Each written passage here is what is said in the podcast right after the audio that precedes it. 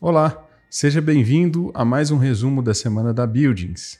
Eu sou Jean Santos e vou trazer para você as principais notícias do mercado imobiliário corporativo. Lembrando que essas notícias estão disponíveis no portal da revista Buildings e também nas principais plataformas de streaming.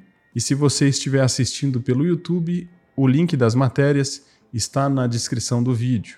Então vamos para a nossa primeira notícia que foi publicada na revista Buildings. Os aluguéis de edifícios comerciais em São Paulo crescerão acima da inflação? O crescimento dos aluguéis em edifícios corporativos na cidade de São Paulo acima da inflação é inexorável?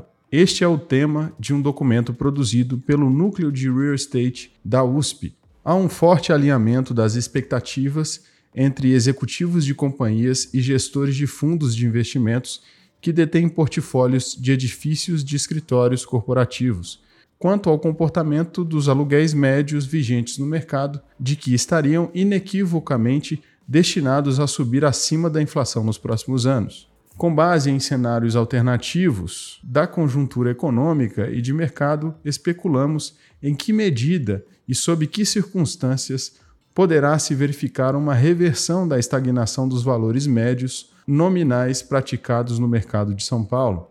A série histórica é originária da plataforma Building CR Tool e refere-se ao extrato superior do mercado, compreendendo o universo de edifícios AA ou AAA na cidade de São Paulo. Resta evidente que a partir de janeiro de 2010, os preços médios de locação do extrato avançam acima do IPCA e IBGE constantemente até o terceiro trimestre de 2012. A partir daí, observa-se uma queda recorrente, tanto em termos efetivos quanto em valores nominais. A curva descendente dos preços encontra o seu ponto de inflexão suave em janeiro de 2020, quando ensaia uma leve recuperação, rapidamente refreada com o advento da pandemia, de modo que, ao final do terceiro trimestre de 2022, os preços nominais médios situam-se em patamares similares aos verificados no começo da década de 2010, ou seja, cerca de 90 reais por metro quadrado de ABL. Para saber mais, leia a pesquisa do Núcleo de Real Estate da USP na revista Buildings. A nossa próxima notícia foi publicada no Valor Invest. Fundos imobiliários em recuperação os fundos imobiliários de tijolo, que investem em imóveis físicos, passaram por uma reviravolta importante em 2022. Vale lembrar que a renda variável sofreu no ano passado. Carteiras que vinham sendo castigadas pelos efeitos provocados pela pandemia encontraram espaço para buscar uma retomada no ano passado. Algumas, no entanto, ainda são negociadas com bastante desconto. Em um período de altos e baixos para a categoria como um todo, os fundos com ativos reais no portfólio conseguiram recuperar parte das perdas anotadas durante a pandemia. A base de sustentação dessa guinada dos fundos de tijolo foi pautada por uma expectativa do mercado de uma possível mudança no ciclo de aperto monetário. Isso gerou uma forte crença de cortes na taxa de juros já no início desse ano. Esperança essa que, cabe ressaltar, caiu por terra depois que a questão fiscal se materializou como um risco real para os investimentos. Os fundos imobiliários de papel, que investem em títulos de renda fixa do setor imobiliário, por outro lado, sentiram um gosto amargo de três meses de deflação no segundo semestre do ano passado. Esses fundos, por serem atrelados ao IPCA, reduziram a distribuição de dividendos e, consequentemente, viram o preço da cota cair. Em contrapartida, os fundos de papel indexados ao CDI se beneficiaram da taxa de juros em patamar elevado. No recorte acumulado do ano, é possível dizer que houve um certo equilíbrio entre os desempenhos apresentados pelos setores de papel e tijolo.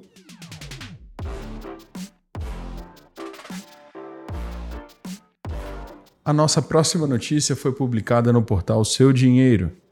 Direcional, Exetec e Mitre divulgam prévia do quarto trimestre. Três companhias do setor imobiliário, a Direcional, Exetec e Mitre, divulgaram um documento com performance das operações de cada uma.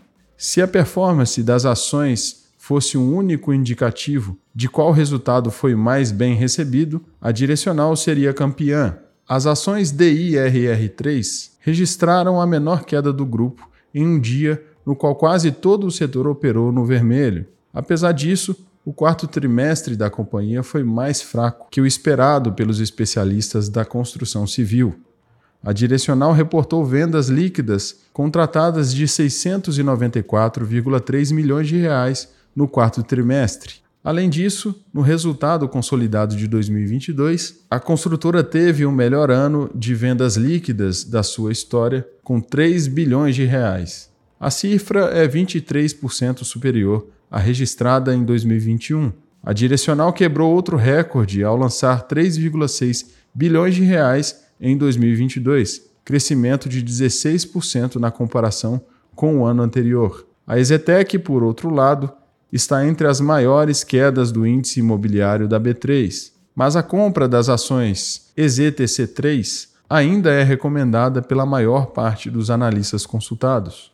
O quarto trimestre foi mais fraco do que o previsto pelos analistas. O Santander cita, por exemplo, que os 293,5 milhões de reais em lançamentos representam uma queda de 40% na comparação anual. Já as vendas brutas ficaram em 334 milhões de reais, um recuo de 14,8% ante o quarto trimestre de 2021.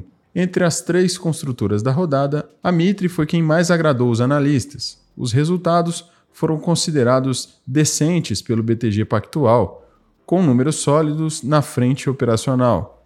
As vendas líquidas de 319 milhões de reais no quarto trimestre marcaram um recorde histórico para o indicador e foram 1,9% superiores às do mesmo período de 2021. No acumulado anual, a alta foi de 13% para 827,2 milhões de reais.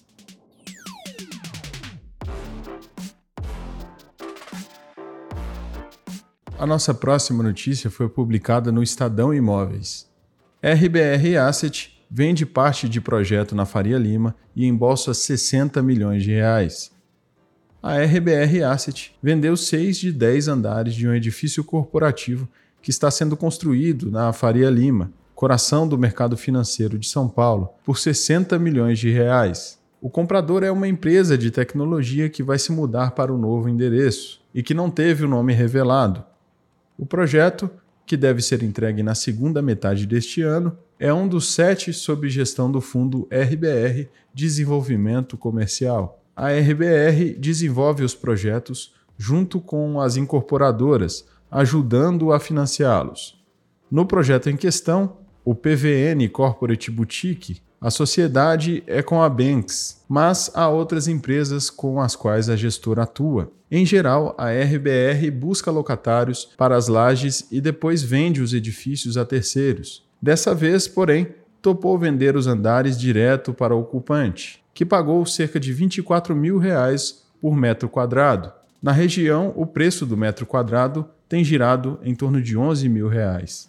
Os projetos que a gestora está tocando têm valor de venda de cerca de 1,5 bilhão de reais, de acordo com o sócio da RBR, Guilherme Bueno Neto. A companhia deve focar no desenvolvimento dessa carteira em 2023, diante do cenário econômico mais incerto, mas não está de olhos fechados para as boas oportunidades, em especial em terrenos.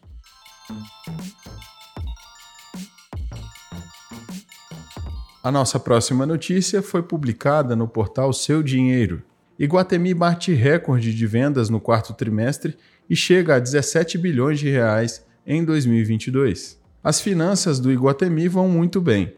Prova disso é que a administradora de shoppings publicou a prévia operacional na semana passada e vendeu 5,3 bilhões de reais no quarto trimestre do ano passado, alcançando um recorde.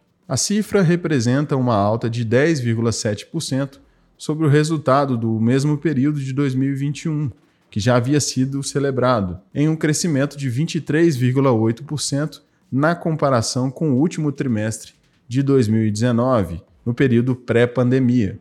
As eleições e a Copa do Mundo, dois eventos ocorridos no período, afetaram negativamente as vendas. Mas, segundo a companhia, o resultado foi compensado pelo forte desempenho dos shoppings no Natal. O Iguatemi também registrou um recorde no resultado consolidado de 2022, com 17 bilhões de reais em vendas totais. O avanço foi de 33,7% ante ao ano anterior e de 24,4% em relação a 2019. Para quem tem interesse no setor de shoppings, o módulo Shoppings do Building Serretu possui dados de mais de 660 shoppings em um só lugar.